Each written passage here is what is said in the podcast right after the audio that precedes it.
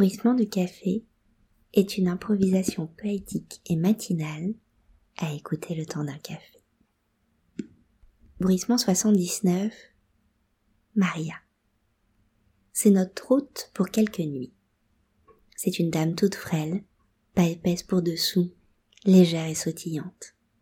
Elle a déjà un certain âge, l'âge où on ne compte plus, mais dans ses yeux malicieux, elle est sans âge. Elle appelle son mari de son prénom, et quand elle l'interpelle, j'ai l'impression qu'elle a vingt ans. Il doit faire bon vivre auprès de cette dame un peu fantasque.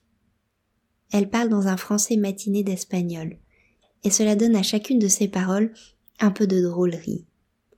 Elle me dit qu'elle a commencé à écrire ses mémoires, mais que de ce qu'elle raconte, elle ne sait déjà plus ce qui est vrai de ce qui est inventé par son esprit bondissant.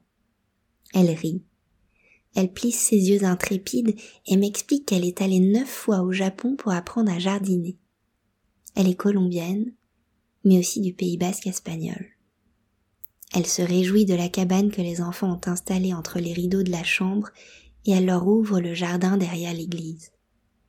Elle leur découvre une balançoire qui domine le Luberon et me montre les violettes, les iris et les jacinthes qui ne vont pas tarder à sortir de terre.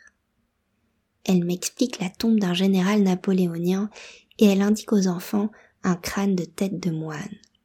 Il y en a plein le jardin, s'exclame-t-elle, ravie d'une telle incongruité. Je goûte ces paroles et me réjouis de tant de vie et d'espièglerie dans un petit corps si flué. Elle est la dame des lieux, il n'y a aucun doute là-dessus. Bonne journée.